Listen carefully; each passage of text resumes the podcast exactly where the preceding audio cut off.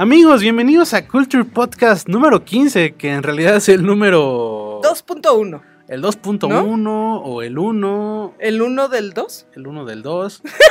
bienvenidos a nuestra segunda temporada. Ajá. El Eh, primer capítulo de la segunda temporada. Sí, sí, sí. Por eso nos escuchamos felices sí. y con energía. Ya, ya, ya, ya recargamos pila.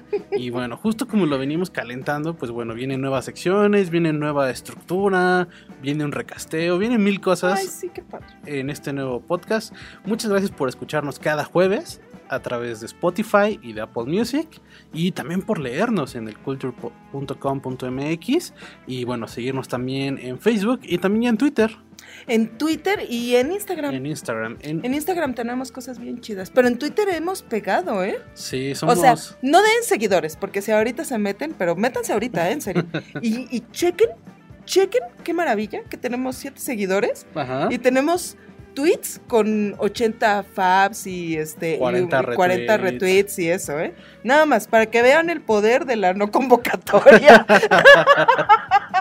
Sí, andamos, andamos on fire en Twitter. Estamos como arroba hola culture. Y en Instagram es este arroba culture.com.mx. Ajá. Y bueno, pues en Facebook es este Cul- culture, culture punto- no, cul- sí, culture.com.mx también en Ah, Facebook. sí, en el slash así. en el slash. Ajá. Ok, bueno, este podcast arranca. Algo que no cambia es eh, nuestra pasión por el cine. Ay, sí. Y por eso arrancamos con películas. Va a seguir esta, esta sección hasta el fin de los tiempos. Ujú. Y bueno, esta semana nos estrenó, pero eh, ya por fin estamos al corriente. Spider-Man Far From Home. What do you want, Peter? I want to go back on my trip with the girl who I really like and tell her how I feel. MJ, I. I'm Spider-Man. Yay, sí. Ya la vi. ¿Y qué tal? Ah, Me encantó. Está increíble. Sí, me- Está increíble. Me encantó. Las partes del así el homenaje a Tony Stark y todo eso. Me encantó el inicio. Sí, yo me reía. Había gente que sí se lo tomó muy a pecho y muy en serio. Yo creo que hace ese tipo de homenajes en su PowerPoint, ¿no? Sí. Pero el inicio, cuando están en el homenaje este, ya está. Se ve la marca de agua del Getty Images, ¿no? En, el, en este trabajo escolar, en Sí, realidad, sí, ¿no? sí. Yo estaba botada de la risa, pero había gente que muy, muy, muy, muy así se lo tomó muy a pecho y se estaba llorando en el cine, ¿eh? en esa escena. Fíjate que sí me sacó lágrimas cuando está viendo el traje, que está happy y le dice, ay, el traje, y después así como que se le queda viendo, ¿no? Con esos ojos de, ay, cosito, lo vi crecer, ¿no? Sí, sí. Eh, me sacó lágrima, me emocioné, me asusté, me no tanto me sorprendí porque desde el principio ya, ya me imaginaba que este el villano que iba a ser y demás, ¿no? Pero padre, me gustó. Sí, eh, Todo. Qué, qué bueno que mencionas lo del villano porque a partir de aquí vienen spoilers. Ay, sí, Eh, por digo, seguramente ya la vieron. La película lleva muy buen camino en taquilla.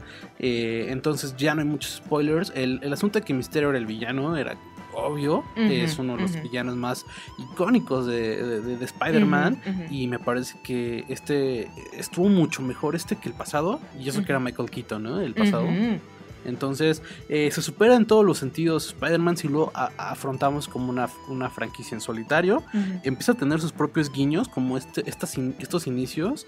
Eh, me acuerdo que en Homecoming era la película que grabó Spider-Man cuando fue a, a la pelea en Civil War. Ujú. eh, y ahora empieza justo como, como dices, ¿no? Con el trabajo escolar. Ujú. Entonces se me hace que es como ya un guiño particular de la cinta. También meter música los Ramones. Este ya también es casi un clásico.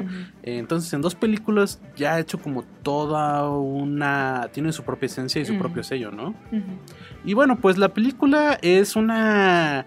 eh, Una comedia romántica Sí. con acción. Sí, es eso, una comedia romántica. Es el chico quiere a chica y no la puede tener, por X o por Y circunstancia. ujú. Está incluso el rival de amores, está el amigo, este alcahueta, ¿no? Que está tratando ahí como que de, de, de- de aventar al su wingman, ¿no? De aventar al amigo a que sí logre su propósito.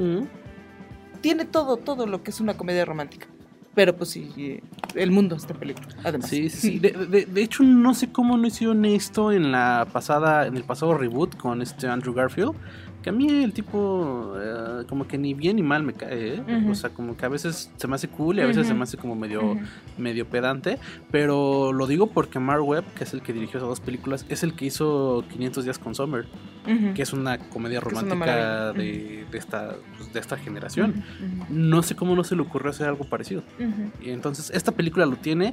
eh, Es que yo creo, yo creo que en ese caso se apoyaron al 100% en, en los actores. O sea, dijeron, no tenemos que meterle al guion ciertas cosas que le harían una comedia romántica. Con la presencia de Emma Stone y Andrew Garfield se va a notar que es una comedia romántica. Y no. No, ser. no lo supieron, no lo supieron hacer. Sí, no. Eh, justo en este caso, ¿cómo ves a MJ? A mí no me termina de gustar mucho el personaje. A mí tampoco, fíjate, como que se me hace mamoncita, Ajá. ¿sabes? Así muy alzadita, así de, ay, pues es obvio, es obvio que eres Spider-Man, ¿no? Ajá, sí. Entonces de, ay, güey, no mames, ¿sabes? El que es una maravilla es Ned, el amigo. El amigo es una maravilla. Es lo mejor de la me película. encanta, me encanta. Y me encanta que tiene a la novia y nada ma- el noviazgo dura. Bueno, ya la verán. Pero me encanta la novia, me encanta este su dardo, somnífero. Sí, sí, sí. Todas esas cosas me encantan. ¿Cómo viste? Digo, digo, vuelvo a repetir, ya estamos. Estamos eh, hablando ya con spoilers. Entonces, Ay, perdón. ¿eh? ¿cómo, cómo viste el asunto? A mí sí me rompió un poco el corazón, pero también siento que, que es una buena decisión que el multiverso haya sido una eh, ficticio. Ay, sí. Porque yo pensé que sí, de verdad, ya íbamos a abrir a esos otros universos. Lo que habíamos platicado en el eh, cuando estábamos un poco especulando de Spider-Man. Que dijimos ya no van ya no va a ser el cómo se llama Em, las películas como o el, o el universo cinematográfico Como de un Marvel todo. como un todo sino a lo mejor ya nos vamos a ir a explorar a más universos y más y así como que dije ay chispas yo creo que a lo mejor si no no van a tomar este camino Sí, no, lo vendieron muy bien. El asunto de hacernos creer del multiverso y demás. Eh, de, de nuevo, este. Se llama Jake. eh, se me complica mucho su. Gyllenhaal Gyllenhaal. Ujú. Este. Es un gran villano. que anduvo con Taylor Swift por cierto luego les cuento el chisme By the way, este es un gran villano. También cómo lo metieron. Siempre, eh, si te das cuenta, eh, pasan los años y Iron Man sigue siendo el punto de referente de, de- de Sí. todo, de- el, el punto de detonación. Porque al final él trabajaba para Tony Stark y de ahí viene todo el asunto.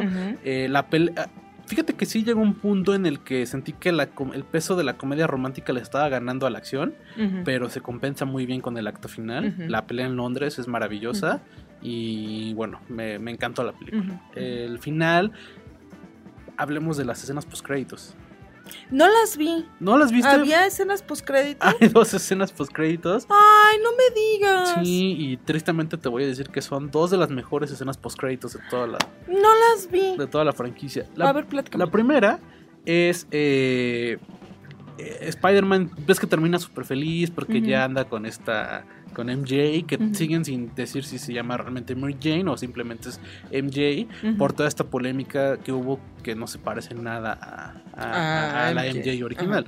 Entonces, este, Es que esa, esa fregadera del cine ya de estar mm, queriendo hacer inclusión en todo, aunque no corresponde así de Frozen, güey, la, la reina de Islandia negra. Ajá, sí, sí, ¿Sabes? sí. O sea, no. Sí, ya no es tema racial, es tema de congruencia, ¿no? Sí. Es como si ahorita en la de Mulan hubieran puesto a una británica. O en el Rey León, a una, a una islandica, güey. Ajá, ¿no? sí, Cuando sí, sí. sabemos que es en África, que es la selva y lo que tú quieras, ¿no? Sí, sí, sí. Bueno, ya. pasando este, este Ajá. coraje de Emma.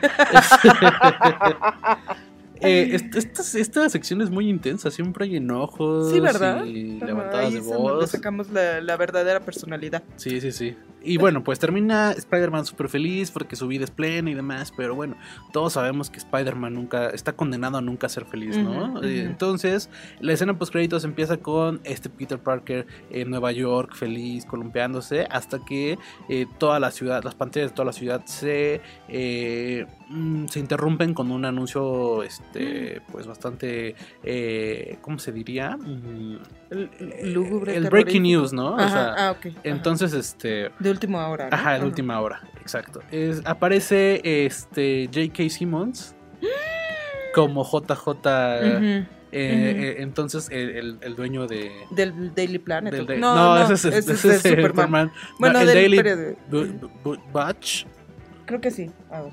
Ajá, síguelo. Ok, y bueno, el. El Clarín, no, el Clarín es de Superman. No, el Clarín es, es Argentina, ¿no? Bueno, Ahorita te lo busco. nada de Tú sigue platicándome la escena. Ahorita Pero bueno, sale J, o sea, recastearon a, a, a- J.K. Simmons para que fuera otra vez JJ y entonces aparece con un nuevo look porque es como, está como pelón de en medio y como Ajá, que con, con, lo- cabello en con los los lados, lados. ajá. y ah, pero es igualito, o sea, es como, pues obviamente es como volverlo a ver en, en- en la trilogía de Sam Raimi, Daily Bugle. el Daily, Da- el Daily Bugle. Bugle, exacto. Ajá. Pero ahora es un medio digital, ya no es un periódico, Ah, es un ¿sí? medio Sí, digital. no, pues es que ya. Es que es la tendencia. Ajá. Entonces, este. eh, y dice. eh, hubo, hubo un video antes de que Misterio muriera. Y es este Misterio. Diciendo que Spider-Man es el, es el malo. Que él trató de detenerlo. Y que Spider-Man este, activó los drones para destruir a todo el mundo. Y dijo. Y una cosa más. eh, Spider-Man es Peter Parker. Y ya toda la ciudad se entera. Bueno, todo el mundo se entera que. Peter Parker es Y nada más Spider, bueno, Peter nada más dice, se pone una cara de ¡No! Y ya termina en que todo el mundo se entera que es Peter. La escena es increíble por J.K. Simmons, eh, por el hecho de que... De hecho, se rumoraba que así había un multiverso porque como estuvo en la Premier Mundial pensaban que sí iba a ser como JJ, pero el JJ del otro universo. Del otro. Y no, está recasteado, es un nuevo JJ. Entonces es increíble. Lo que no le gusta a la gente es que eh, Spider-Man no revela su identidad hasta eh, Civil War. Ujú. este arco en donde, eh, en donde este, ya es mayor. O sea, aquí tenemos a un Peter de unos 17 años, cuando realmente revela su identidad a sus 28 años, ya cuando es un Spider-Man muy maduro. Entonces, eh, me parece que lo que están haciendo Sony y Marvel es crear un nuevo, o sea, bueno, es un, un- un nuevo Spider-Man con nuevas historias, basado obviamente en, en toda la, este, pues, la historia que hay detrás. Me gusta el camino que está tomando la película y bueno, me emociona mucho la tercera. Sí, sí, esta franquicia es. No franquicia, pero esta serie es mucho mejor que la, que la anterior. Y que las dos anteriores. Bueno, es que ¿Sabes qué pasa? Que yo la 2. ¿Cuál es la de Mr. Octopus? No, La dos, este, sí. la- Doctor, ¿no? Eh, eh, la 2 a mí se me hace muy buena. sí es muy buena. De hecho, mucha gente dice que el- Es la mejor. es la mejor y detrás este Far From Home. Ujú, Creo que la 1 no ha envejecido muy bien. eh, La y 3 ni se diga. La 3, la tres ni se diga, es la peor de, de- de- de las 7 que hay. Del mundo del cine, yo creo. Sí, sí, sí. Sí, es de las peorcitas. Y, y la 2 es, sí es maravillosa con la escena del tren, con las Es peleas. una maravilla porque además está, está estructurada donde todas las piezas se encajan y el mensaje se dice de diferente forma, pero, pero, pero es el mismo, ¿no? Sí, Es, es una maravilla de guion, de todo, de dirección, de todo. sí, es qué- muy, qué buena película, Muy buena Dios. película. Eh, yo sí- sigo en duda, eh, voy- sigo meditando si es mejor Far From Home o, la- o Spider-Man 2. Ujú, ujú. Pero ahí se dan un buen tiro. Y bueno, sigue en cartelera, la pueden ir a ver. Y bueno, es la última película, al menos del año, del universo cinematográfico de Marvel. Entonces habrá que esperar hasta la San Diego Comic Con para conocer el calendario oficial de Marvel. Porque que ya, ya- hay rumores, ¿no? De hecho ya hemos dicho que sí está, está confirmado Doctor Strange 2, Black Panther 2, Ujú, este Black. Widow, pero el calendario lo va a dar Marvel en la Comic Con. ¿Cuándo es? Eh, muy pronto. Ah, sí, ok. Sorpresa. sorpresa. Ok, vale. ¿Qué más tenemos de cine? Ok, pues ¿Qué más el- estrenó? eh, está... eh, ah, no, ya de cine ya no. Pues en, en cine está Chucky, pero pues sí está... que dicen que le ha ido mal, ¿no? Le ha ido muy Con mal. todo y la voz de Mark Hamill, creo lo único que rescatan. ya por eso la han ido a ver, yo creo. Dicen que es como una, o sea, que es una comedia involuntaria. Ajá. O sea, como que quiere ser de terror, pero termina siendo De risa. una comedia. Es la historia de Chucky, pero traída al siglo... A este, al- 21. Sí, exacto. O al 2010 y algo. Ujú. eh, donde ya hay smartphones, aplicaciones, Ujú. drones. Ya eh, chafilla, igual que Anabel. Ajá. Y bueno, Hombres de Negro, en- ni se diga, ya, ya, ya está fuera de muchas, muchas salas de Ay, sí, cine. qué bueno. Y el próximo gran estreno es El Rey León, que hablaremos la próxima semana. Ok. que está, está dirigida por John Favreau, que es eh, Happy en Spider-Man. Y es el... Me gusta como director, ¿eh? Sí, sí, sí. Él dirigió la primera de Iron Man, ¿no? Dir- de hecho, él empezó casi, casi Ujú, este Porque es universo. la, es, es, es- Y es la mejor. De Iron Man, la 1 es la mejor. Sí, tristemente es la mejor. Pero bueno, eh, bueno. en, ¿Y en, streaming en Netflix? en qué? Netflix está obviamente Stranger Things. Ya la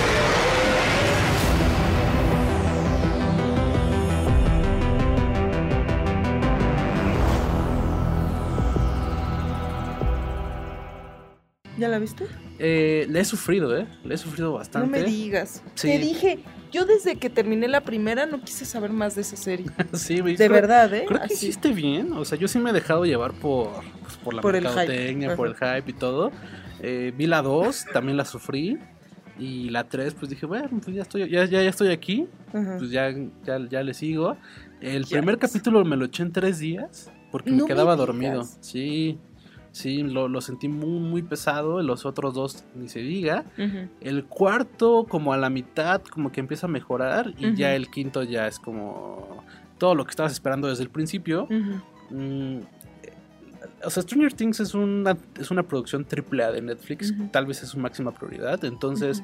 No, no hay, no, no flaquea en producción, no flaquea en, o sea, es, todo es increíble alrededor de Stranger Things, la música, eh, los escenarios, los vestuarios, todo es maravilloso. El problema es la historia que sigo, creo que es como Toy Story, que cada temporada es lo mismo, o sea, como que Will si no se pierde, como que está como sufriendo, eh, Eleven, este, que pues termina como de no adaptarse nunca. em, ¿Siguen siendo perdedores? ¿Lo siguen buleando y eso? eh, es que están como de están como de vacaciones en esta en esta Mm. temporada, pero ya crecieron, ¿no? Mike sigue siendo un patán, o sea, bueno, a mí me cae muy mal. Mike y el actor no, me, no, me, no me termina de gustar. ¿Cuál es Mike? Mike es el que sale ¿El de lentes? Eh, no, el que sale en It, el, el novio de Eleven. Este, eh, sí, ya, ya, ya. ujú, Ajá. Él me cae muy mal. El que me cae muy bien es Dustin, el chinito de los Sí, dientes. ajá, ajá. eh, y ese es de los que mejor, este, El más simpático, ¿no? Ajá. eh, de los que mejor evoluciona, por así decirlo, junto a Steve, que es, que es el exnovio de la hermana de Mike, eh, que también me gusta mucho su evolución. Y- Sí, porque también empezó bien patán, ¿no? Empezó súper de la fregada, la chava Ajá. esta, ¿no? Y creo que en la 2 se vuelve héroe o algo se así. vuelve héroe. No sé, no sé qué pasa, no, no estoy enterada de nada, pero pues yo me voy guiando luego por Twitter. Entonces así de hashtag este, Steve, ¿no? Creo que se llama. Sí, Steve. Steve, así, ay, lo odiaba y ahora lo amo, y ay, estoy llorando por Steve, y no sé qué. Dije, ay, ya se murió. Y se debe haber muerto así, dándole la vida por algo, ¿no? Pues eh, Pero pues ya me destrozaste esa, esa ilusión. esa ilusión. Me cae- a mí me cae muy bien Steve, me cae muy bien Dustin. El problema es que la mayoría del cast me cae mal, los personajes. Winona Ryder es buena, ¿no? Sí, pero me desespera. me desespera su personaje. El de el, eh, el del policía también me desespera el personaje. Sí. Mike me cae mal. A mí el personaje, t- el policía me cae tan mal. Hopper se llama, eh, me cae mal. Eh, Eleven me cae mal. Mike me cae Sí. mal. El, el, Todos. el otro ni- niño que nadie se acuerda de su nombre me cae mal. Ajá. Este. El negrito, ¿no? ¿Cómo se Ajá, llama? no ¿Quién sé, tío, nadie se acuerda de su nombre. Eh, casi todos me caen mal. Sí. Son tres a lo mucho. Creo que eso también me, me arruina un poco la experiencia. Pero fíjate que ya peloteando la, la historia con la serie con otras personas también se nos ha hecho muy pesada. Entonces, este. Si ya, si ya has visto las dos temporadas, vela. O sea. ¿Cuántos capítulos Son son? ocho. Son poquitos y la, la he sufrido mucho. Ay, Dios. O sea, así de pesada, así de pesada se me ha hecho. Y, y te digo, es el problema, el problema es la historia. O sea, creo que siento que no avanza. Ya van tres temporadas y seguimos sin. Ah, porque Que termina. no hay algo chido ahí. Termina con más misterios que respuestas Oh, que y, y vuelves a lo mismo. Llevas tres temporadas y sigues sin saber de qué trata la serie. Entonces, este.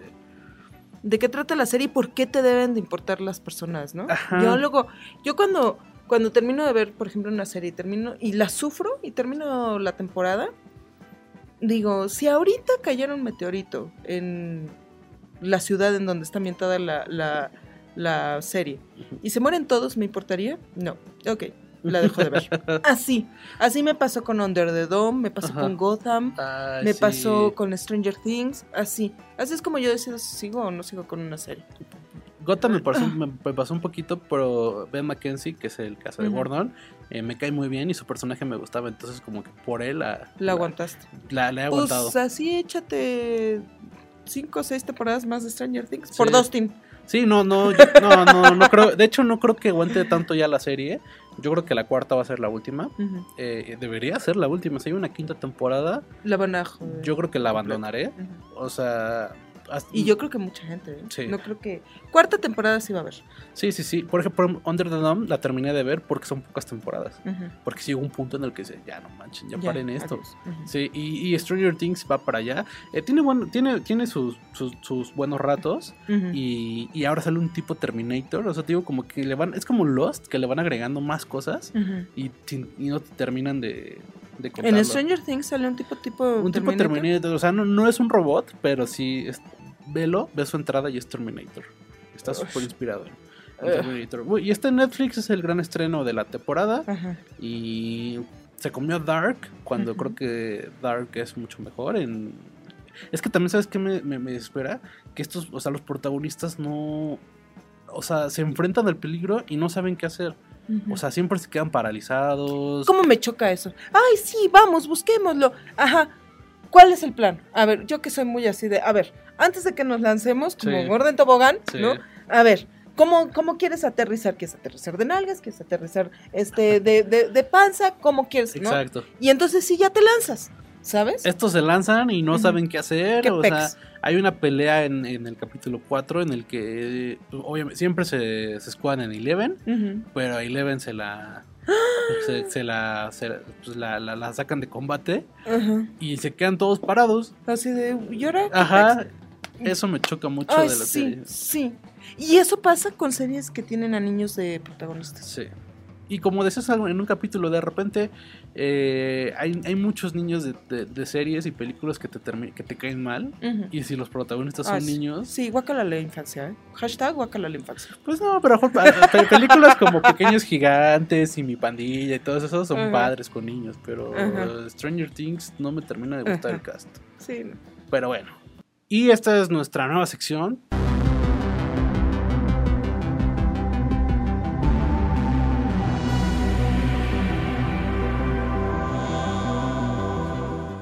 Escucharon se llama Streaming Things. Y aquí vamos a hablar no solo de Netflix, también de HBO. Eh, bueno, la, la- la plataforma HBO, HBO. Go, eh, Prime Video y por ahí Claro Video, que todo mundo tiene Claro Video gratis por una u otra razón. Y algo que es muy bueno también es la Fox, ¿eh? La, la- la aplicación de Fox Ha mejorado, ¿no? ha mejorado y tiene buenos contenidos, tiene mucha película clásica y mucha cosa, ¿eh? Chida. Lo único es de que la interfase sí es así de... ay, no. Sí, yo, yo, yo huí de esa plataforma por la interfaz, eh, pero con la promesa de regresar, porque justo dije, o sea, me- si mejoran la interfaz, va a ser una buena aplicación. Y bueno, yo la contrato cada año por la. NFL, pero este eh, para series y películas también es una buena opción. Y bueno, pues justo eh, cada semana vamos a estar haciendo recomendaciones de series, películas que nos gustan y, y que creemos que son eh, interesantes para pasar un fin de semana en, en casa, para estar, o sea, como que, que sea tu serie que estés viendo de camino al trabajo, a la escuela. Entonces, pues el día de hoy voy a arrancar con un peso pesado. Este está en Prime Video y se llama The Office. No, God! No, God, please, no! No! No! No! Es una serie eh, adaptada de la versión británica. In- británica, ¿no? Eh. La británica no sé por qué no pegó. Eh, nada más tuvo 14 capítulos y la cancelaron. Es que yo creo que el humor es muy diferente. Muy diferente de, la- de lo británico al, al humor americano. Porque sí, ah, con- ¿cómo se llama? David Brent, ¿no? Este, el, personaje el- de, ajá. de... No, el creador se llama Ricky Gervais, Ah, sí, ¿no? sí, sí. Ujú. Y su personaje se llama David Brent. David Brent está hecho para que sientas pena ajena. Está cañón. O sea, es así de... "Ay, no manches, güey, lo volviste a, me volviste a meter la pata. Sí. Y con Michael Scott, sientes la pena ajena, pero te da risa y además si sientes así como de, ay, bueno, pero no lastimó, no le hizo daño a nadie, es que es así medio loquito. Es que es buena persona. Ajá, sí. Sí, es, pro- es protagonizada por Steve Carell, que creo que es lo único bueno de su carrera, al menos personalmente. No me gustan a mí casi las películas de Steve Carell, o al menos las que, se vienen, las que, se, las que se me vienen a la mente, ¿no? ¿A ti? ¿Sabes cuál es buenísimo? ¿Cuál? Buscando un amigo para el fin del Ah, sí, buena película, sí. Qué buena. Yo lloro, la he visto 50 veces y las 50 he llorado. Es que es una película para, para como dos de la mañana con un bote de helado, ujú, luz apagada, cobija al lado, Y amiguito Y al al- lado, y sí, alguien, ¿no? ¿Sabes? Sí, está bien bonita esa película. Sí. Es una película post-apocalíptica, pero con un toque. No es ni comedia, no es ni romántica. Es una película muy sentimental, muy visceral y, y hermosa. Sí, tiene razón. Es. Perdón, Steve Y- Carell, de sí. por vida. O sea, y, te- y ahí te va otra. A ver. Dos. a ver. Dan en la vida real. Ajá. ¿Ya la viste? No. ¿No? Buenísima. Ajá. Buenísima. Y Foxcatcher. Ah, claro. Sí, Fíjate, ¿eh? sí, sí, Fíjate, sí. te di tres, ¿eh? Te Es di que tres. sabes que yo me fui con lo básico. O sea, cuando la empecé a ver, me fui con las básicas de Steve Carell, que son las ajá. comedias de Sí, dos sí, sí. pesos. Pero y Anchorman y esas cosas, ¿no? Ajá. pero Foxcatcher también es una muy buena película. Y creo que estuvo nominado al Oscar. sí. Porque No la- se lo merecía, pero sí. Sí, sí, sí. Eh, Es que, o sea, fue, es que hizo el papel que le gusta a la academia, ¿no? Como que según se transformó en un personaje que tenía Ah, como. les gusta eso. sí. ¿Cómo les chifla? Sí. Foxcatcher también es una muy buena película, pero creo que no es para todo mundo. No. Esa sí no es para. La de buscar un amigo por el fin del mundo, sí, creo que sí es para cualquier persona la podría disfrutar. Pero Foxcatcher es un poco más pesada en algunos pasajes. Pero bueno, eh, The Office es protagonizado por Steve Carell y también por John Krasinski, Krasinski, siempre se me complican esos nombres, que es el que vimos, es el esposo de Emily Blunt y el protagonista de Quiet Place, Place perdón. Eh, son nueve temporadas, están todas en, en- en Prime Video, son de 20, cap- de 20 minutos, entonces te las echas de volada. La primera temporada es de 6 capítulos, entonces de ahí te das cuenta. La primera temporada no es la mejor, Creo que la segunda y tercera son las que, las que realmente valen la pena. ujú. Y es una película muy adictiva. Steve Carell es un personaje súper racista, súper este, con prejuicios de las mujeres, de, las estructuras de las oficinas. Es un personaje muy divertido e involuntario. Es un falso documental en el que todo el tiempo hay una cámara y siempre se, o sea, como que los personajes siempre voltean a ver a la cámara y como que se incomodan frente a la cámara. O Sí, sea, así de, ¿ya viste lo que estás, esto es lo que tengo que vivir, ¿no? Y así como que la sonrisa congelada y eso, Sí, ¿no? sí, sí. Ajá, es una maravilla eso. y son súper godines. Ey, ey. The Office empezó con ese, porque ya después salió que Parks and Recreations, que lo que tú quieras ya era todo así, ¿no? Ajá, bueno. Sí, sí, ¿no? sí, The Office creo que fue un parteaguas en ese, en ese asunto. Y bueno, son súper godines. La, la, la- la película, la serie está ambientada en el dos, empieza en el 2004-5. Entonces, en donde pues, el internet, o sea, tiene sus computadoras con Windows XP y todo, o sea, es como súper antiguo. Hay una escena en la que hay un meme que a mí me gusta compartir cañón, y porque además todos mis memes son de Michael de- Scott. sí. O sea, siempre es. Es The una Office, fábrica de es memes Una de maravilla. Office. sí. Pero hay dos. Uno que es. ¿cuál, cuál es? Cuando está. Va a hacer su. Va a crear su usuario en la computadora. Ajá. Y dice, ah, quiero que la gente sepa que yo soy así, todo amor y no sé qué. Y que no me importa que tengan hijos o algo así, ¿no? Quiero tener hijos. Ay, este, amante de los niños, ¿no? Sí, es súper. Así todo el mundo va a saber cuáles son mis intenciones, ¿no? Sí, sí. Entonces, en, la- en, en un capítulo, bueno, uno, uno de los que trabaja ahí es de ascendencia mexicana. Entonces, Ah, en un el- capítulo. El gay, Oscar, ¿no? Además. Oscar, Oscar, Oscar ajá. es gay y, y es de descendencia mexicana. Entonces en un capítulo Michael le dice, dice, oye, oye Oscar, este, hay una hay una palabra menos denigrante que mexicano, o sea, porque él, él piensa que decir mexicano es una grosería, el- entonces, la grosería, ah, entonces es como Y el otro así de. se le queda viendo, sí, o también a, a este a- al negrito este uno ya muy señor. Ajá, sí, Stanley, ¿no? Stanley, ajá, le dice, este, sufrí, sufrí de agresiones por personas, este, seguro Stanley sabe a qué me refiero, o sea, porque asegura que pues él siempre ha sido bulleado por su, eh, por, por- por- Sí, por sí, ser sí, de color y todo esto, entonces es, es un personaje súper racista, súper no. involuntario. Y, ¿y ¿Sabes qué es? O sea, y no es, no es racismo y no es prejuicio. em,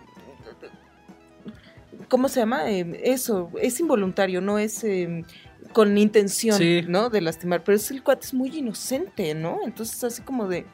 Pues es que no sabía. Yo de verdad, cuando dicen, oye, gay, tú, mexican.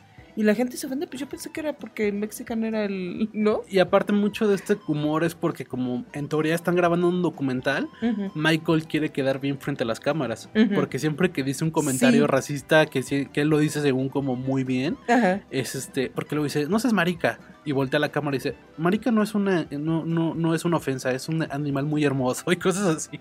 Entonces, Sí, este, sí, siempre sí. quiere quedar bien y, y- y tiene este, esta onda de que se, se siente como el más cool de todos y ah, es increíble el personaje. Es una maravilla. Y- Hay una, hay una imagen que yo luego mando mucho, que es así larga, larga, larga, larga, la imagen.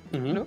Y son fotogramas de la, de la serie y está Michael Scott diciendo, yo una de las filosofías de vida que, que más, que me gusta y por la cual vivo eh, todos los días es que nunca, jamás, bajo ninguna circunstancia, ¿lo has visto? Sí, sí, sí. ¿No? No importa dónde estés, no importa con quién estés, sí, sí. no importa de dónde vengas, no importa de dónde vay a dónde Donde vayas, no importa lo que te rodee, lo que lleves dentro, lo que traigas fuera, no importa nada de eso. Y después es así como que se queda así como que no sabe. Y el último es así de, ay, siempre cuando empiezo a hablarlo, como que se me olvida dónde voy. Ay, ya no sé cómo terminar Sí. una idea. Sí, no, no, es, es- es increíble. Y bueno, si trabajas en una oficina, eh, Sí, sí, te identificas con identificas cuando Ajá. van al chilis, cuando tienen sus, sus- Que cabe mencionar que nosotros acostumbramos a ir a chilis. Entonces, Para las despedidas, Para los casi- cumpleaños, así eso, ¿no? sí, sí, sí, Ajá, somos súper de office. Este, y, y, y bueno, pues obviamente te recordará algún jefe. O sea, a mí sí de repente me ha recordado a, a- a jefes que he tenido este, algunas actitudes de, de Michael Scott. Entonces, es maravillosa la serie, véanla, en Prime Video y creo que es la razón número uno por la que hay que tener el servicio. Ok, good. Tú, Emma, ¿qué traes? Yo te traigo un documental de HBO.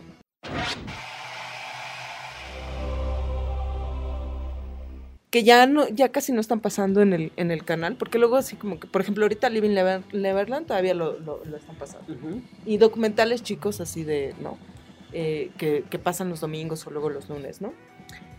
Pero en, en el servicio de streaming, pues están todos, ¿no? Y está este que yo pensé que se llamaba Postcards from the Edge, pero no, ya me acuerdo que ese es el libro de, de la Carrie Fisher. Ujú, Pero se llama Stories from the Edge y es la historia de la revista de Rolling Stone. Ok. Y es una maravilla. Está narrado en algunas partes por este cuate que le hacía en The Newsroom. ¿Cómo se llama el de Dumb and Dumber? ¿Cómo se llama este cuate? Con Jim Carrey, el de Tonto y Más Tonto. Ah, no, no sé. Ay. Este, Bueno, con él, ahorita te, te investigo el, ujú, el nombre. Y es la historia de la revista. ok. Y está padrísima porque es así desde, pues desde que el cuate eh, eh, pues juntaba sus centavitos para ir a los conciertos, después se juntaba con los amigos en el Tower Records y así hasta cómo creció a ser una revista que primero a lo mejor hacía críticas de conciertos y reseñas y anuncios así. Mucho de donde empezaron a ganar fue con anuncios así de músicos que decían, ay, este, ¿quién me renta una guitarra? Este, vendo Sí. mi batería. Busco y- bajista. Ajá, busco bajista. ¿Quién nos hace coros, este, para tanto, no? Y, y así fue como fue creciendo la revista, hasta que llegaron a lo más alto incluso de reportaje de investigación duro y puro, ¿no? Como el de Sean Penn con el Chapo. Como el de Sean Penn con el Chapo, que ahí yo creo que fue más señuelo que nada, porque ya ves que el hermano de Sean Penn, ¿no? Eh, eh, trabaja en la DEA. Entonces, como que le dijeron, sí, pues nosotros te damos la, la cubierta. Pero, por ejemplo, este, y, y lo tratan ¿eh? en el documental, estos casos de violación en las universidades, que en los últimos años ha sido un problema cañón, porque los, los chavos, estos deportistas, violan a las niñas en sus fiestas estas que hacen en sus casas de fraternidad, Sí, para ingresar y todo eso, las violan. Y después, pues como es el estrella, el quarterback estrella del equipo de fútbol americano, pues la dirección no, no quiere, ¿no? Entonces a la chava es a la que señalan y dicen, ay, tú nos arruinaste porque no- por tu culpa van a suspender a este y no va a jugar tantos partidos. Ese tipo de presión que tienen las niñas y que son violaciones luego en grupos así brutales. Y ellos empezaron con ese tipo de investigación, ¿no? Ya sabes pero te habla de esta de esta última que fue lo que casi casi acaba con la revista en el segundo porque está dividido en dos son dos en dos partes Ok. son como cuatro horas de documental en realidad Larguito. sí la primera son dos horas y la segunda son dos horas ¿Hasta qué año queda la, la, la historia? creo que termina más o menos por aquí Ajá. yo creo que eh, las elecciones de Donald Trump Ah, por ahí más o menos Sí, uno o dos años. Ajá, sí con Barack Obama y eso no Ujú. Y este.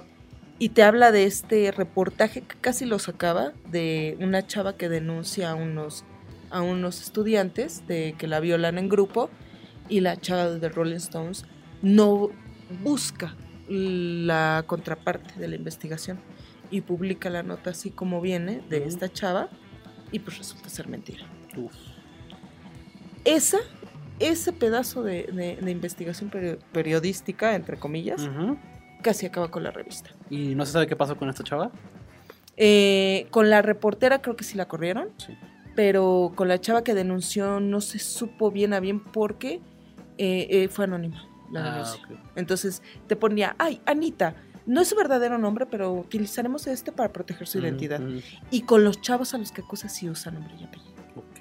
Está cañón. Sí. Entonces, eso, incluso cuando estás eh, ya viendo el documental, te enseña ¿eh? cómo, cómo debes hacer tu, tu- tu periodismo, la verdad. O sea, cómo debes de investigar y consultar la fue- las fuentes y hablar con esta y la otra persona y demás, y no dar todo por sentado. Ok, bueno, es que la Rolling Stone es una revista icónica eh, y que lleva muchísimos años y que ha sabido evolucionar, porque justo como decías, empezó eh, siendo eh, específicamente música de su alrededor Ujú. y de repente empezó a abrir, abrir brecha. eh, eh, te empezó a- era de las revistas que te empezó a hablar de música británica, incluso habla de música latina ahora. Eh, mucha gente la ha criticado por su cambio de línea, porque pues ahora, justo como mencionas, hablan de política, hablan de asuntos este, pues, mucho más serios, fuera del entretenimiento, y, y ya no es simplemente, o sea, porque tú dices Rolling Stone, siempre, siempre lo, lo relacionas con, la- con los Rolling Stones, Ujú. Entonces, eh, y, y la revista siempre se centró como en, como en rock, ¿no? O sea, sus listas de los 500 mejores canciones de la historia, los mejores discos de la historia, Sí, si Eh, estás en la lista de los Rolling Stone, ya la hiciste. ¿no? Sí, sí, sí, pero eh, ahora eh, ya no solo hablan- ya no solo te hablan de YouTube y de los Beatles y demás, sino ya te hablan de J Balvin, de, de reggaetón. Entonces, ese cambio, que creo que al final todo cambio es para bien y, y- y si no tienes que evolucionar.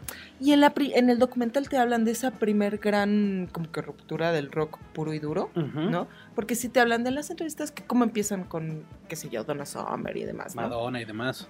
Y te platican del momento en el que deciden que Britney Spears va a estar en la portada con esa famosísima portada en la que está con el teléfono, y el- Ujú. ¿no? Te dicen cómo se les vino el mundo encima. Sí, ¿sabes? sí.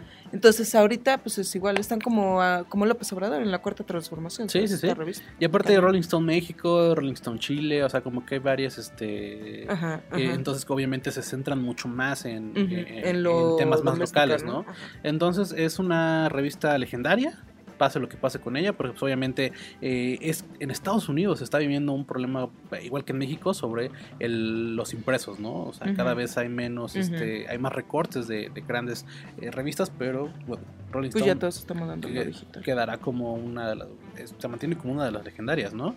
Y está en HBO Go, Está en HBO Go. ok, Búsquenlo así. Stories, Rolling Stones, Rolling Stone, ajá, en dos puntos, eh, Stories from the Edge. Eh, Ok. Historias desde el borde del abismo. Qué sé yo. Y bueno, y justo nada más ya para terminar con esto, aparece, o sea, eh, en la de Almost Famous, ves que eh, el niño quiere, quiere ser reportero de los Rolling Stones. En, en este vinil, la serie de que, que produjo Mick Jagger, se habla mucho de Rolling Stone. Entonces es parte de la cultura pop. Es parte de la cultura pop y creo que lo han... Porque el director de Almost Famous, ¿cómo se llama? David Cameron, Ajá. escribió para Rolling Stone. Ahí empezó, Sí, pues ¿sabes? Entonces es así como de... Lo, hasta sale en el documental y es uno de los que contestan en las entrevistas y demás, ¿no? Sí, porque son sus memorias, y la lo película, ¿no? mencionan, ¿eh? Ajá. Sí, entonces eso fue Streaming Things. Eh, cada semana estaremos hablando de alguna serie, película, documental que les recomendemos y que está disponible en diferentes plataformas. Porque pues también estamos en la época en la que ya nadie contrata sistemas de cable, pero tenemos montones de plataformas de streaming. Sí, está cañón. Entonces, este, pues le, le trataremos de dar eh, salida a varios pro- a, pues, a productos de, de estas plataformas. Y pasemos a otra nueva sección que está, está enfocada pues, más para echar relajo y para, para sí. chismear un ratito. ¿no? Hablando de los multi- multiversos, Ajá. ¿no? a ver, veamos si esta es nuestra realidad. Pasemos al, a otro universo y, y, y algo muy cercano a nosotros. Y bueno, pasamos a otra sección de estreno que se llama Reality y nos vemos ahí.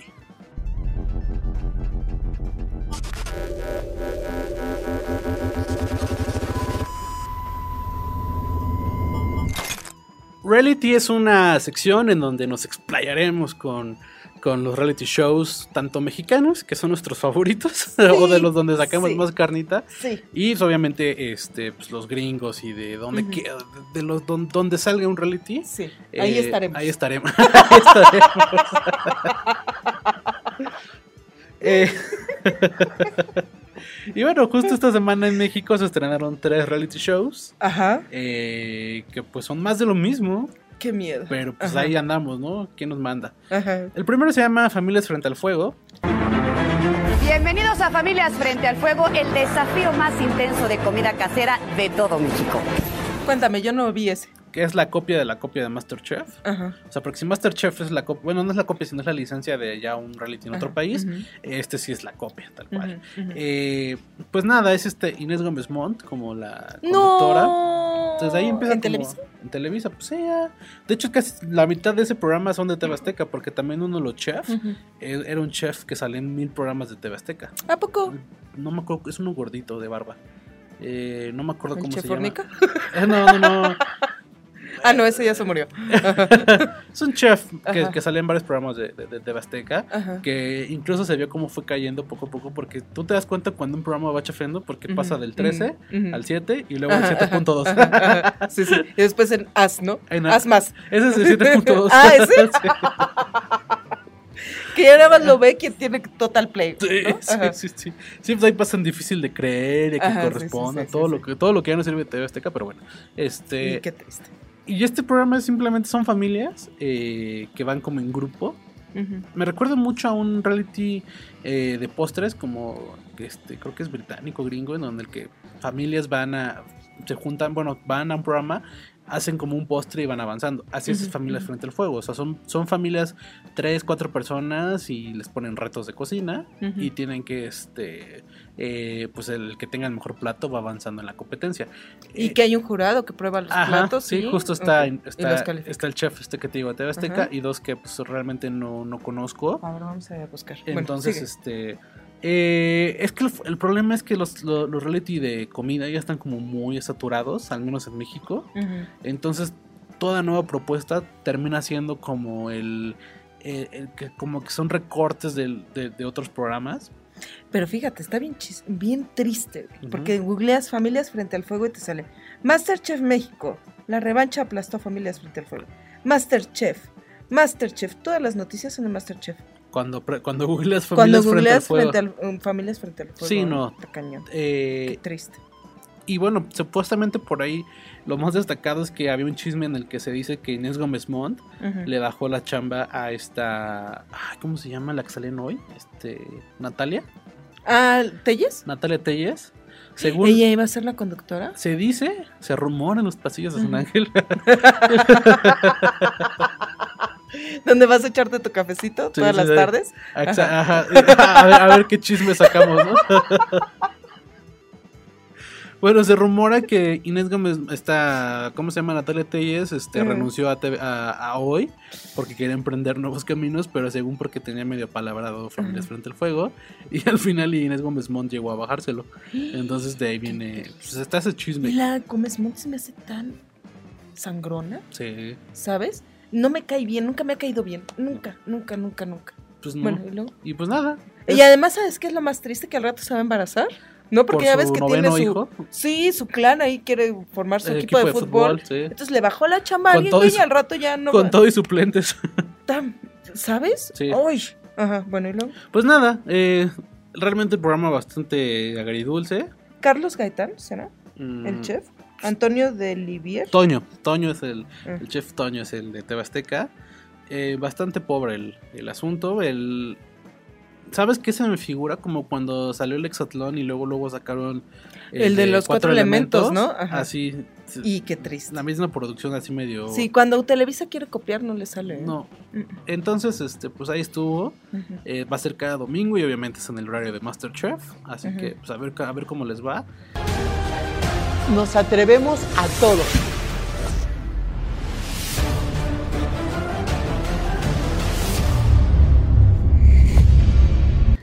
Masterchef justamente se estrenó también ese, ese mismo día, a esa misma hora.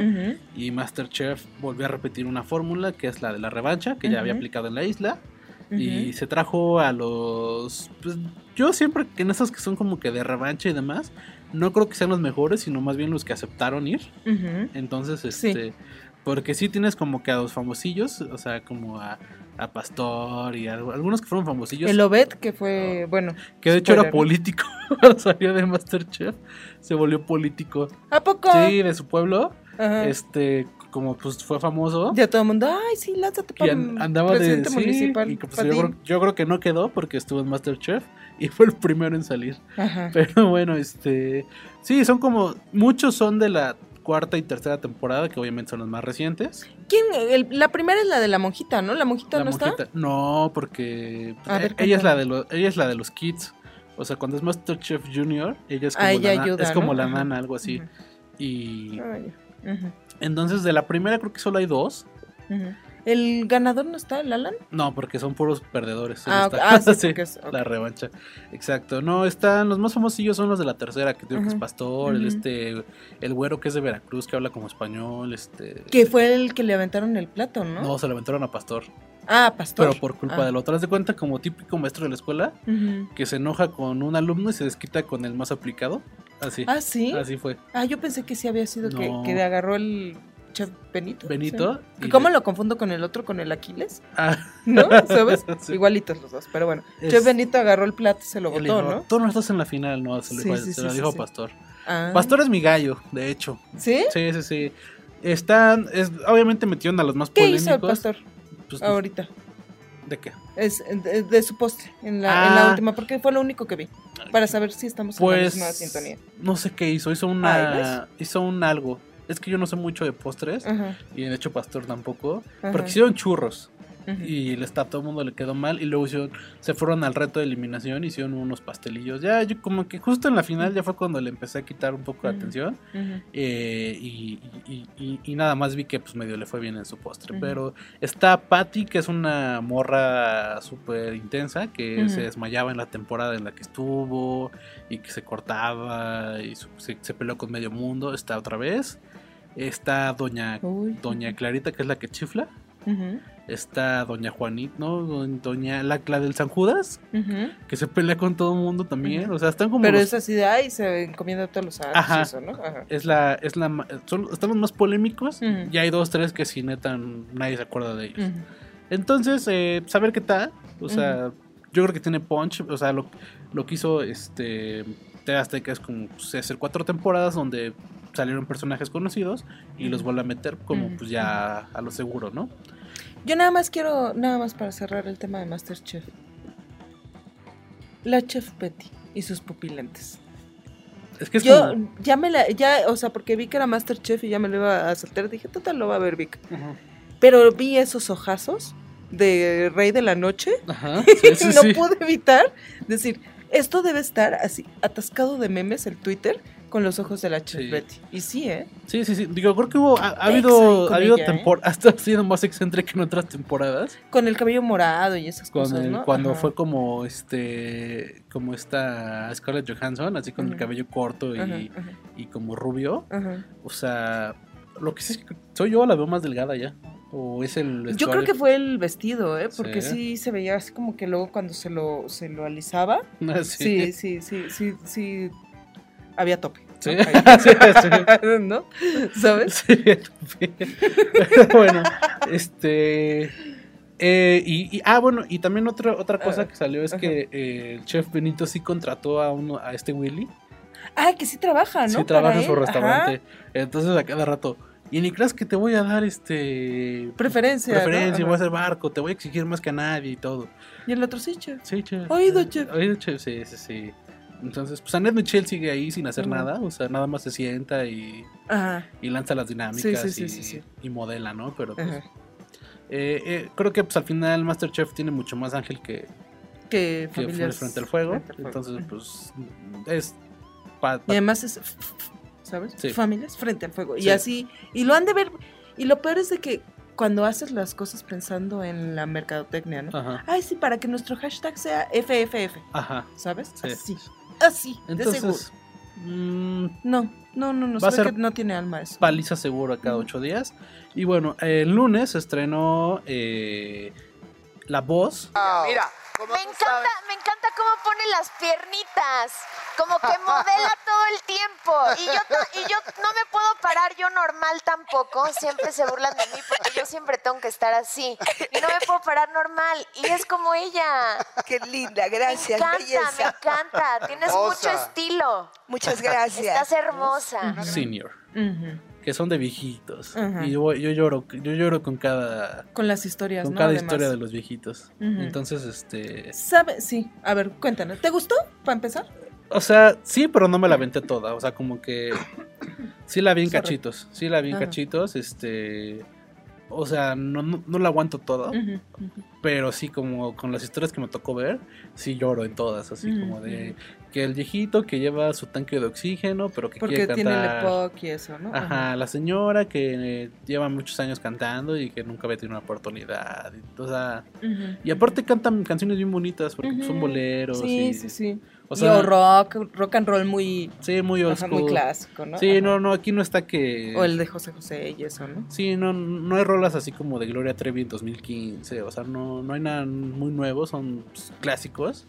Y está, está, está padre, pero no para, bueno, al menos para mí, no para aventarme a todo. Ujú, ujú. Fíjate que a mí, sorprendentemente no le cambié. O sea, la caché y dije, bueno, vamos a ver esto, ¿no? Porque no sé, porque además no sé por qué no nos estuvimos whatsappeando para estas cosas, pero bueno, Ajá. porque hay que whatsappearnos para estas cosas, ¿eh? Y este, y la empecé a ver y ah, uh, me gustó en general, pero hubo dos cosas que no, que, que de verdad odié. Uno, ¿de qué se ríe Lupillo Rivera, eh? De cualquier cosa. de cualquier cosa. Es que era así de, ay, entonces sí, ay, que no sé qué. Y por eso, pues yo vendo zapatos en la, en, ahí en San Cosme. bueno, ya me voy. era risa, todo era risa. ¿De qué, güey? Sí, ¿De qué? sí. ¿Sabes? Eso me desesperó, porque estaba yo así de, ¿de qué te ríes, güey? ¿Te ríes de que la persona está saliendo del escenario? No entiendo. Sí, ¿no? Y la segunda, Y la segunda es la condescendencia. Como son, ay, los viejitos. y no todos sé voltean, qué. ¿no? Déjate que todos volteen. Por ejemplo, es así de, ay, me encantaron sus piernitas. La, la mujer de Perú, que cantó con, eh, actuó con Libertad Mar- Lamarque y tiene un, un currículum más increíble. Es así de, ay, mi amor, preciosa, divina. Tu piernita, ¿cómo la tuerces? Ay, mi amor. Ay, qué maravilla. Ay, qué cosita. Eso Sí. no, no. Es así, de, la mujer lleva 40 años en el medio artístico, ¿sabes? Sí. O sea, no, no tienes por qué decir, ay, cosita, ay, sí", y luego se sale del escenario la señora y le dice, ay, sus piernitas. Belinda, ¿no? Sí, Sí. no, no. Igual la otra, la que está atrás, es así de, ay, qué maravilla, ay, qué padre. Nadie volteó por ellos, no se quedaron en el programa, pero es así de, ay, por lo menos viniste. Sí. ¿no? Y estuviste en un escenario tan importante. ¿Qué, te, qué sentiste? ¿No estás feliz de haber venido a fracasar? Sí, sí, ¿Sabes? Ese tipo de cosas me chocan. Sí, justo mi- mi- mis negativos son el asunto de que eh, los coaches siguen siendo sin, sin gustarme. O sea, tal vez los hubieran cambiado. O sea, digo, sé que el contrato lo firmaron por dos temporadas. Eh, pero no me termina de gustar. O sea, cuando Belinda, Jair, Trujillo y el otro Montaner hablan, o sea, como que no hay química, nadie se entiende con nadie. Eh, no me gustan los comentarios, Lupillo me cae mal, o sea. ¿sabes? Este, la Choco también se me hace súper desangelada, no, sus intervenciones siempre son bien incómodas. Siempre, ¿sabes qué es un capítulo de The Office? Porque siempre termina volteando la cámara. Así de, ay señor, qué bueno que vino la voz y voltea y como que se queda viendo a la cámara y sonríe. Y, Sí, O sea, ¿sabes? sí. Y, y nada, o sea. no, y además se ve, y ahí ese es otro punto de condescendencia, se ve que ni pela las historias de las personas, No. ¿sabes? Entonces es así de, ay, sí, bueno, pues usted que se ha dedicado a ser abogado tantos años y de repente, pum, de la nada le surgió que quiere cantar. Y el otro, bueno, no, o sea, tengo mi carrera de abogado, pero en realidad llevo cantando 20 años, ¿no? ¿Cómo es posible que no sepas eso? Sí, no. ¿Sabes? O sí, sea, no, no, no. Sí, sí, por eso digo que 20 años cantando y de repente, pum, de la nada se le ocurre venir, ¿no? Y, y luego son como comentarios que tratan de ser, son muy forzados y tratan de ser super cool. O sea, de repente Belinda decía, ay, este señor seguro tiene más energía que los cuatro juntos y cosas así. Ay, ¿quién se cansa primero? ¿El señor del Epoch? Ah, sí, Así no. diciéndole, ¿quién se cansa primero? ¿Usted o su hijo, no? Sí, Lupillo se sintió incómodo. como de, y él dijo, pues es que luego yo, yo, o sea, yo cargo los instrumentos y demás, ¿no? Entonces, pues sí, sí me canso yo primero, ¿no? Así- Sí, no, Lupillo se sintió incómodo, súper duro, súper Sí. durísimo. O sea, Sí. Y Jair también como que de repente decía, eh, no, pues yo cuando sea viejito, o sea, o sea, les estás diciendo que están súper jóvenes y que tienen ar- alma, o sea, como muy, muy espiritual. Y de repente, no, pues yo cuando sea viejito a los 60 años, es como de, güey, no, no, no digas Sí. eso, o sea, como... Y se, y pero además se nota que es falso, que Sí. es, que No, es sí. una admiración falsa. O sea, eso de que digas, ay, qué maravilla que usted a su edad todavía esté, y además usted muy guapo, y tiene novia, y esta casa. Obviamente Belinda no considera al señor guapo. Sí, no. Ni, ni, ni se lo quiere ligar, ni le quiere presentar a la abuelita, ni nada, güey. Lo hacen porque dicen, no tengo otra cosa que decir bu- buena de ti porque no, no, te, no te veo con el respeto que yo siento Sí. que este porque no veo no te veo en el nivel que yo creo que de- tienes que estar Sí. para ganarte mi respeto Sí, Así. ¿no? Y digo, aparte, ¿sabes? o sea, eh, Belinda no me gusta su carrera musical. No me gusta su carrera musical. La de Lupillo no, pero bueno, ahí entiendo que es por gustos. O sea, como que. O sea, a mí, a mí la música que, que canta Lupillo no me gusta para nada. Y pues Jair sí siento que fue en algún momento bueno, pero creo que su carrera no está en el mejor momento. Y Ricardo Montaner simplemente es una leyenda, pero al final queda entre las leyendas, queda entre los más bajos. pero creo que es el que con más respeto le habla a la gente Sí. porque mientras la otra es así de ay tus piernitas hermosas ay mira cómo mira cómo torce la rodilla para que se vea más guapa ay guapísima Ricardo Montaner es más así de tienes una excelente voz, ¿sabes por qué no volteé? Porque no te siento senior, porque es esto y esto, pero tienes una, un tono, este, o sea, y les habla directo, no les dice, fíjate que eres la mejor de todas, Sí. hermosita, viejita hermosa, ay, qué pechochota la viejita, qué pechochota, ¿sabes? ¿Sabes? Es el único que les habla con, Sí. sin esa condescendencia que tienen los otros tres a veces. Yair no es tanto, No. pero Belinda y Lupito Rivera son insoportables. No, es que Jair creo que no se sabe desenvolver. O No. sea, no, no sabe de repente expresarse. Ese es el problema con él. y, y, y sobresalir de, los tres. Yo creo que sí se siente achicado, ¿eh? Yo creo que sí. Ajá. Y Y, Bel- no debería. Y Belinda y Lupillo son los más incómodos. O sea, son de los, son, son súper falsos, me parece. Sí. Así, por eso. Sí, Igual por eso ocultan su amor. Porque son sí, falsos. Son falsos. Bueno, esta fue nuestra sección de reality. Y bueno, vamos a un corte para regresar a nuestro último bloque, que pues es el clásico de clásicos. Así que ya saben de qué va, ¿no? Visítanos en www.digitalpost.com.mx. La noticia del día todos los días. Regresamos a Culture Podcast en su segunda temporada, el estreno de la segunda temporada. Yes. Y bueno, pues obviamente Sobrevivimos. sobrevivimos, estamos en la segunda temporada. Y bueno, pues la siguiente semana tenemos nuevas secciones y al, y al regreso de algunas que ya teníamos. Hemos tenido más temporadas que qué? Pues Que, que una familia de 10. que una familia de 10. Que la de todos los ángeles, ¿cómo se llama? no, esa tuvo dos. Esa ya tuvo, Tuvo dos. dos. Ah, Este. bueno. No, pues nada más. Ah, no, pero, Bueno, pero ahí vamos, ahí vamos.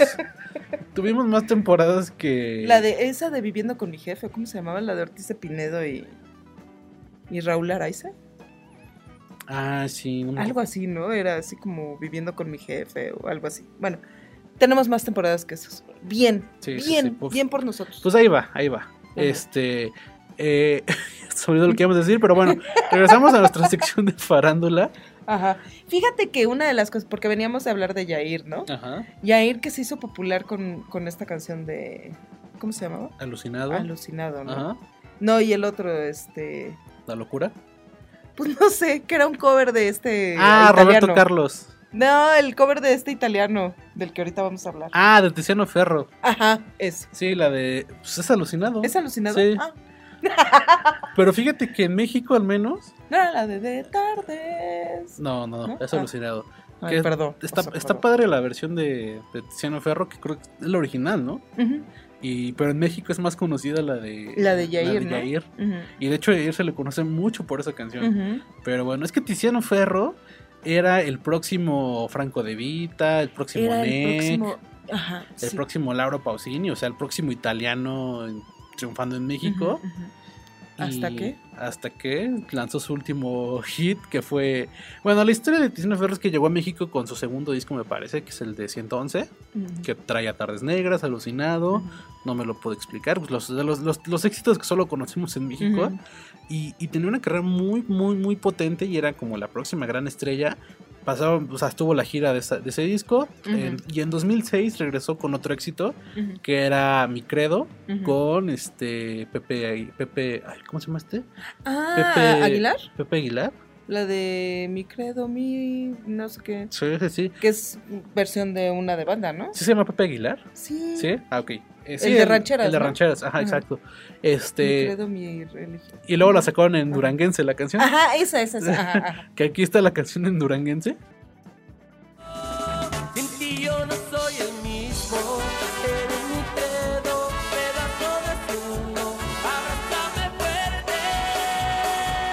Es maravillosa, pero bueno, realmente en, en valores musicales sí está mejor la, la original, que es esta. Sin ti yo no soy el mismo. Eres mi credo, pedazo de cielo. Y bueno, ese fue el último gran éxito de Tiziano Ferro, porque después se le ocurrió ir a Italia y decir que dijo. Decir que las, las mujeres mexicanas eran, estaban feas, todas. Y que todas estaban bigotonas, en realidad. Que la única guapa era Salma Hayek. Sí, la, la, la, la- onda, de hecho, ahí buscan el video, esta es una joya en YouTube. Eh, está en un programa, pues, como es como un late night en, en Ujú, Italia, ujú. y decía, y le preguntaron como, pues, obviamente como él estaba haciendo carrera en México, le preguntaron si las mujeres mexicanas eran las, las más bonitas del mundo. Y dijo, realmente no creo que sean las, las más bonitas del mundo porque eh, son bigotonas. Ujú.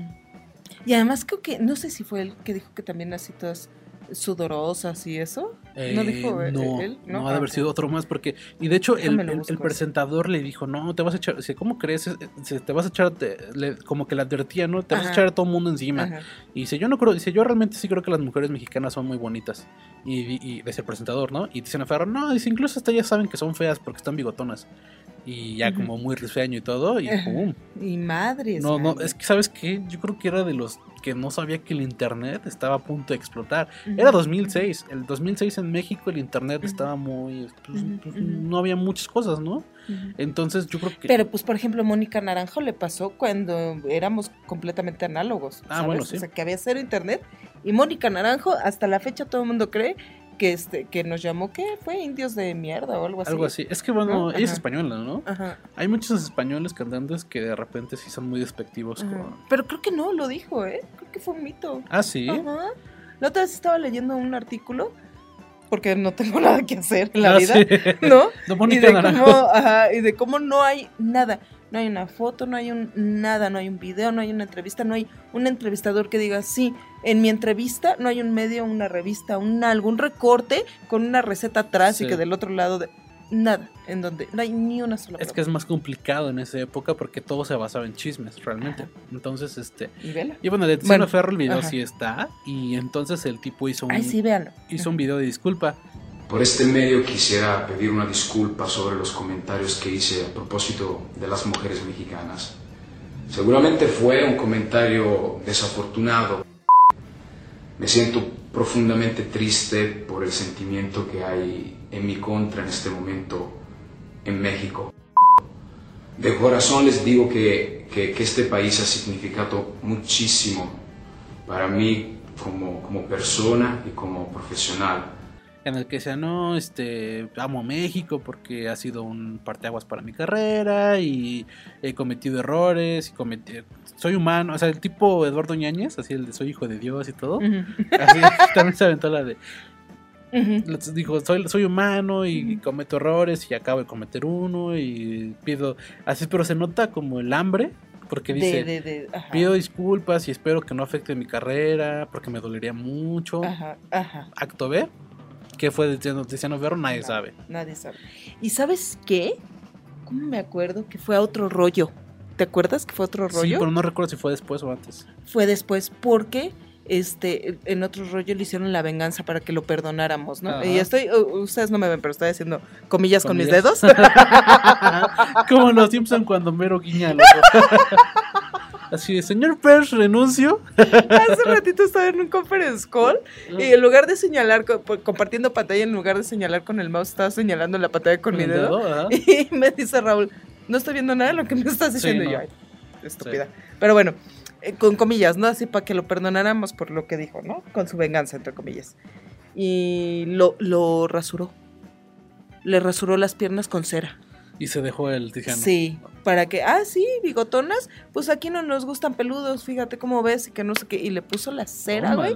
Y con el pelo así, no, pum, así, jalándole la cera. Porque si tú que ni estás así. escuchando, si tú que nos estás escuchando tienes 18 años o menos, eh, debes saber que en otro, otro rollo en esa época era el programa de Era el programa del, o sea, pues tenía a los Backstreet Boys, tenía Will Smith, Will Smith, Rob Snyder, que bueno, no es nadie, pero Britney Spears, ajá. este, iban todos, se fue Luis Miguel, de hecho era de los Luis Miguel. O sea, Luis Miguel en esa época ya no daba entrevistas y Adal Ramones le dio dos exclusivas. Arjona. Arjona. No, o sea, sí, o sea, realmente era este, era el programa eh, y- y- y- e iban esos artistas porque eh, era el programa más visto de, de- de- de su barra. De hecho, había muchas entrevistas que no estaban programadas y al momento era de, oye, Will Smith, lánzate para acá y llegaban. Entonces, este, pues Tiziano Ferro lo hizo para quedar bien y al final no, su carrera ha sacado como cuatro o cinco discos desde entonces y ninguna canción ha llegado ni por error a México. Pero bueno, ¿qué pasó ahora? Pues ya sabemos por qué no le gustaban las mujeres bigotonas. Y no era porque fueran bigotonas. Entonces, Era porque eran mujeres. era algo que no estaban barbonas. Ajá, eso, eso era. Ajá. Sí, sí, sí, pues resulta Cuéntanos. Eh, mucha gente se, se- se sorprendió cuando se anunció que Tiziano Ferro se había casado con un hombre. Pero la realidad es que en 2010, como en, la, en esta búsqueda de... Ah, porque cabe mencionar que los italianos que pegan en México no precisamente son famosos en Italia. No, Laura Pausini. Laura Pausini es Tú nadie. le preguntas a un italiano, oye, ¿conoces a Laura Pausini? No tengo ni idea de quién es. No es nadie Laura Pausini cuando aquí es una de las grandes estrellas de, de la música. Y yo creo que ya ni ha de tener el acento italiano, pero lo, lo, lo, lo fuerza, fingen, ajá, sí. lo finge para que la sigamos viendo como italiana. Como italiana, ¿sabes? es más Ajá. mexicana que, Sí, sí, que la sí, salsa ya, verde. ya, ya. En, yo, la, la- cuando fue cuando la escuchamos por primera vez? Yo estaba en la preparatoria en el 90 y... ay, no sé, Noventa y algo. 97. Ajá. Oh, fuck. Bueno. Sí, no, Laura, Imagínate, Laura 97. Pausini es como del 94, 5. Sí, con o sea, un- ya 30 años, Es un gran disco el primero. 20 años. Sí, su primer disco es muy bueno. Eh, bueno, en español. Eh, este, y sí, Tiziano Ferro, yo creo que, o sea, en esta búsqueda de, pues, de, de- de- de destacar, porque realmente musicalmente no, no, no sé cómo está el mercado en Italia, pero está muy peleado porque este tipo de artistas no terminan de pegar. Y bueno, pues el chiste es que se echó una exclusiva en, en Vanity Fair que dijo que pues era que sentía que en su vida le faltaba algo y que no estaba conforme y que dice y de repente descubrió la homosexualidad. Eh, caso contrario de, la- de Mauricio Clark.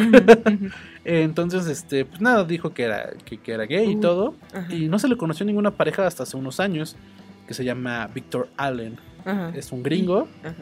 Y Tu es, tocayo, mira. Mi tocayo, mi tocayo, este, y trabajaba en Warner, no sé si todo trabaje, pero el chiste es que se conocieron cuando Tiziano estaba haciendo un comercial y, y- y se invitaron a un café. Pero lo curioso es que Víctor no sabía que era famoso.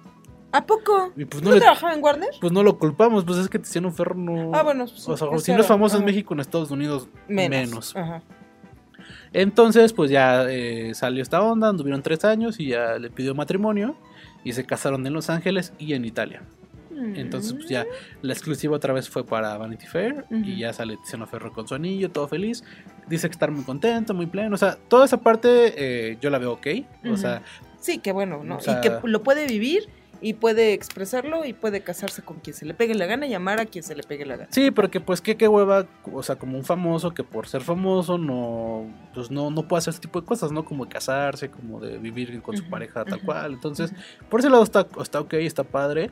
El problema es que en México no, no se le termina. Es estos, No se le o sea, perdona, güey. podremos perdonar sexenio tras Sí, sexenio. sí, sí, de, de corrupción y presidentes así, ¿no? Y, Sí, funcionarios, ¿no? funcionarios asesinos y lo que tú quieras, güey. Pero, Pero que que nos- Tiziano Ferro diga que las mujeres están bigotonas, no, No, se perdona. Eso no se perdona. ¿no? Es como el 2 de octubre, no se Sí, olvida. no se olvida. Ah, y sí, o sea, realmente los titulares fue- de México fue así como a 13 años de la polémica. sí, sí, sí. Así fue. Entonces, Sí.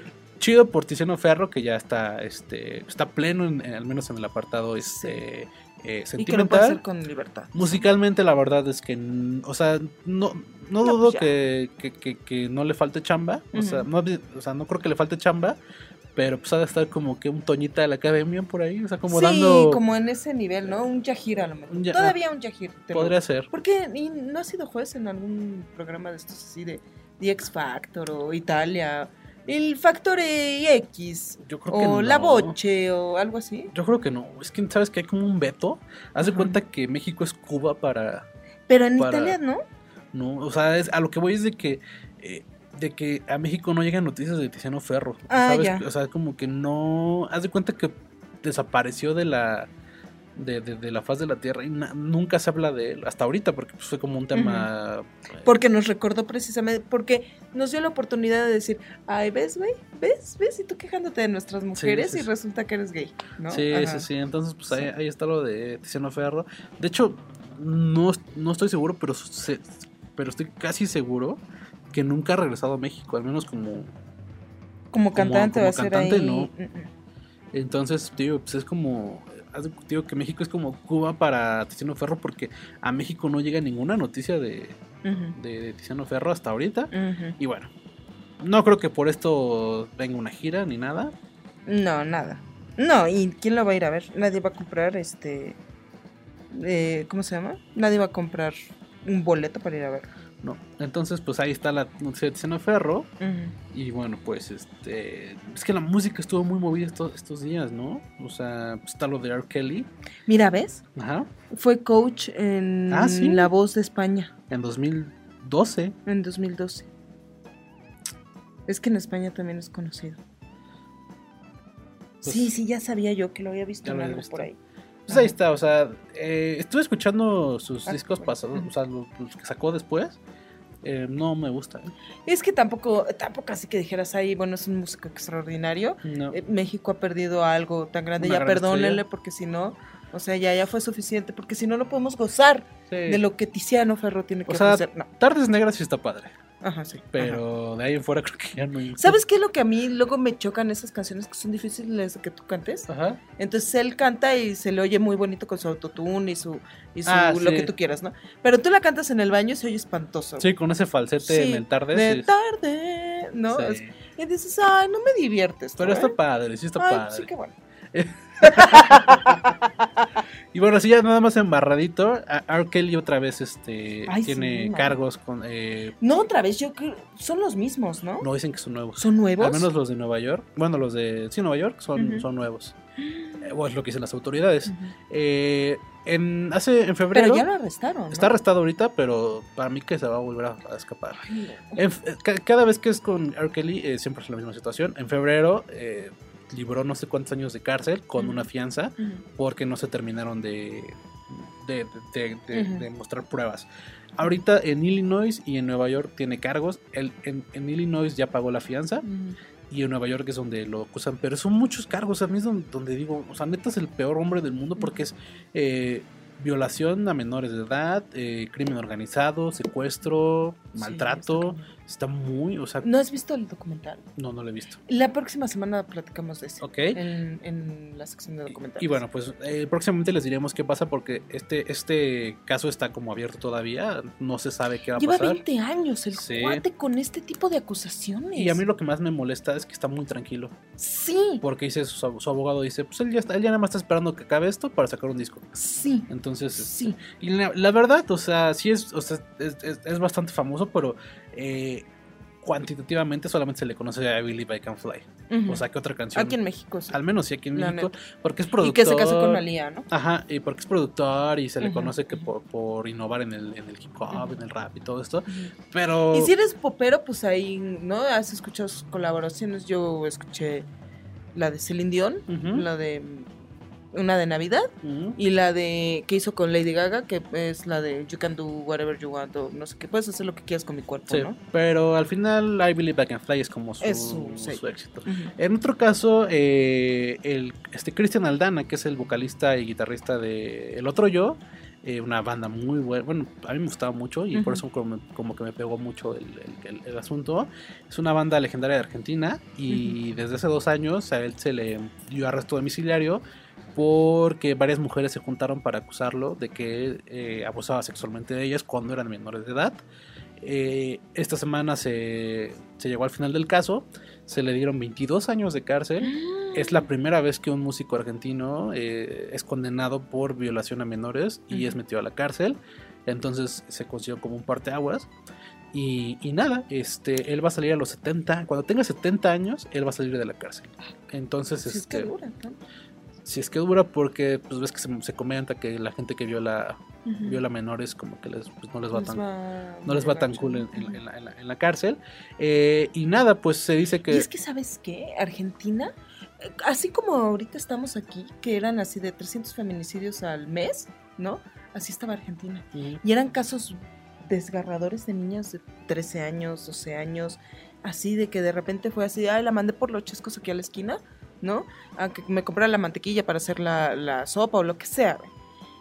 Y ya no regresó. Y después encontraron el cuerpo violado, mutilado, así, así estaban en Argentina Sí. y era diario. Hasta que las mujeres salieron a la calle, así, a hacer una protesta masiva que movió al país entero. Entonces ahorita, sí, las leyes están duras, ¿eh? Porque en Estados Unidos, hasta que no encuentren el cuerpo de una, de una niña de 11, 12 años, le van a dar a R. Kelly los años que se merece, Sí, ¿sabes? sí, sí, sí. Y en este caso con Christian, pues así. Fueron cien, fue un centenar de, de declaraciones, o sea, pero de testigos y demás. Fueron siete casos oficiales, se, les- se le, se le culpó de cuatro porque eh, dos, bueno, ya los otros tres este, tuvieron como algunos eh, errores, no sé, no, no, no, sí, no de estoy muy eso de que hay papeleos y. Ajá, pero ¿no? de estos, con estos cuatro casos se le metieron 22 años. Eh, Lo que él hacía es que agarraba fans del otro yo, porque el otro yo era una gran banda en Argentina e incluso en México llegó muy fuerte. eh, y pues obviamente menores de edad, eh, él las hacía como... Es que no solamente la abusaba de ellas, sino como que pues, las maltrataba psicológicamente y demás. Así de, tú no eres nadie, mira yo que soy tan arriba y tú tan abajo, y mira, te estoy hablando y eso. Ahorita ya no se habló tanto de los casos, pero cuando se destapó la noticia sí se mencionaba que eran como, las trataba como sus novias y luego las tenía, o sea, como que las maltrataba aparte de abusar de ellas y todas eran de 13 a 16 años, Entonces eran unas niñas literalmente. Y bueno, pues ahí está, 22 años en la cárcel, el otro yo pues obviamente ya está desaparecido. Y, y lo, más, lo más triste es que su hermana es parte de la banda también. Y se, dice- y, y se rumora que la banda sabía. Entonces, pero es- eh, una declaración de una de las este, defensoras, de las este, abogadas, dice que la banda sabía, pero pues que lo dejaban porque eran como su. Era su derecho por ser famoso, algo así. Entonces, este. Ay, qué horror. Ujú, ahí está. Me- a mí me pegó mucho porque yo soy fan del otro yo. Y este tipo de noticias pues pegan más cuando, cuando sientes que de alguna u otra forma apoyaste a la banda comprando discos o demás. Entonces, Sí, este, eh, pues nada, ese es el caso. Y bueno, ¿con qué cerramos? El día de hoy penetraron a mi casa asaltantes y obviamente hubo ahí todo, ya te imaginarás, violaron mi casa, unos, uh, pues los que son amantes de lo ajeno y, y me, me golpearon, golpes, me abrieron la cabeza. Ay, pues con otro triste caso. Sí, de también está inseguridad triste en este. México. Fíjate que la otra vez ya habíamos este, platicado que si Alejandra Guzmán que la asaltan en su casa, que si a Pati Chapoy la extorsionan y le roban los ahorros de su vida, ¿no? En una maleta. Ah, sí. Ajá, sí, ajá. Ah, Y este, guiño, ajá, ah, porque sí, no sí, wink wink, ¿no? si no nos vieron, vimos, pusimos un guiño. hicimos, hicimos wink wink aquí. Ajá. Y este, pues ahora Juan Osorio, pero este sí estuvo bien gacho. Sí, ¿no? sí. ¿Ves las entrevistas que da? Y con la frente golpeada y además, bueno, al parecer él estaba en su casa y se metieron cuatro güeyes, cuatro individuos, ratas, unas ratas, Sí. a robar. Y pues como él estaba ahí, lo amarraron, lo golpearon y saquearon la casa.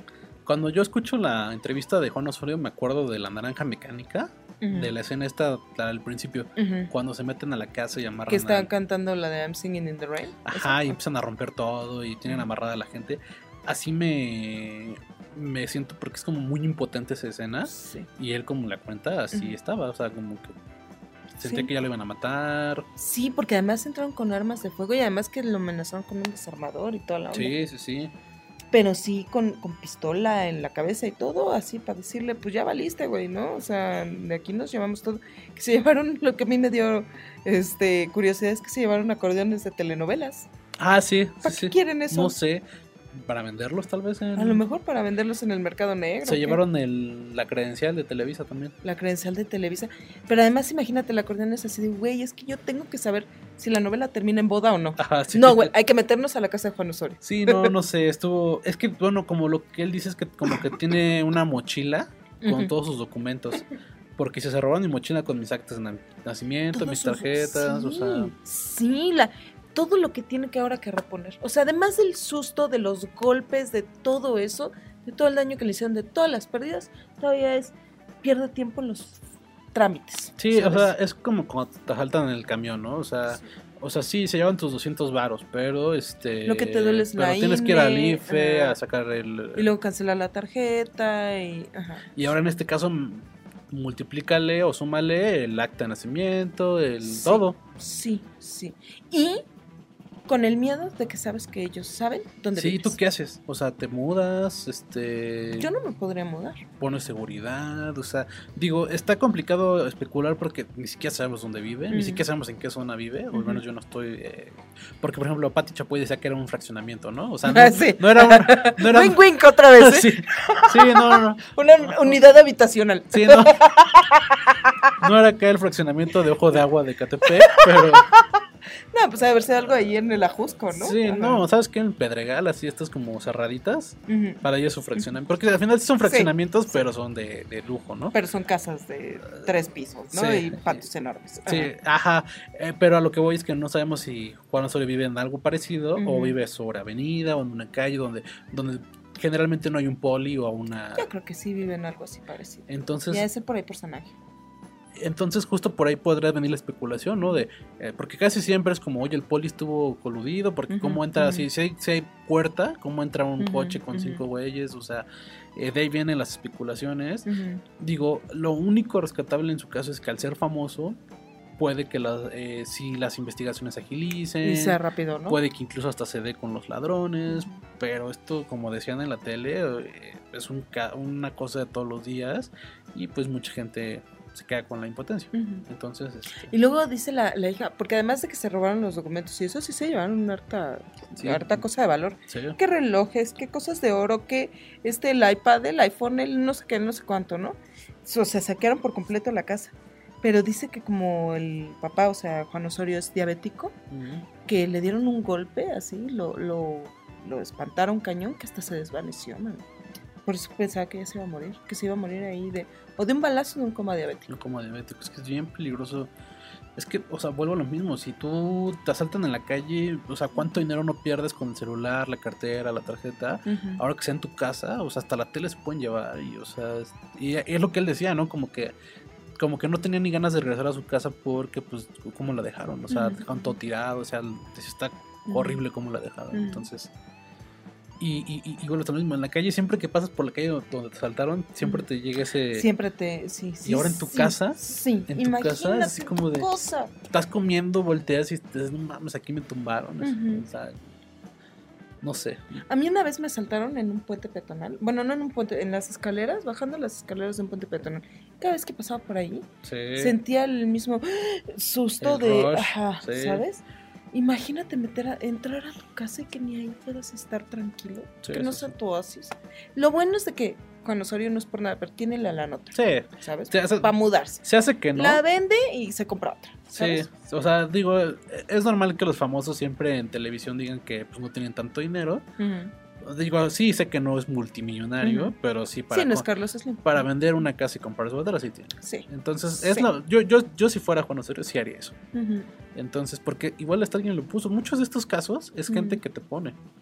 O sea, entonces, porque saben a qué hora está solo, cómo está el asunto, cómo está el movimiento. Entonces, pues ya veremos la próxima semana a ver qué sale, ¿no?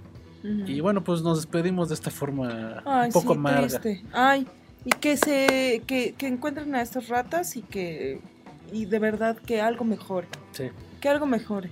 Eh, si quieren eh, saber más de, de las cuestiones de seguridad y demás, tenemos un portal digitalpost.com.mx, ahí están todas las noticias y pues ahí estar checando, ¿no? Ok, Y nada, pues nos vemos la siguiente semana con las mismas secciones, con nuevas secciones, Sí. con entrevistas, con recomendaciones. Es Culture Podcast todos los jueves. Yo fui Vic y aquí estuvo Emma. Adiós. Vale, bye.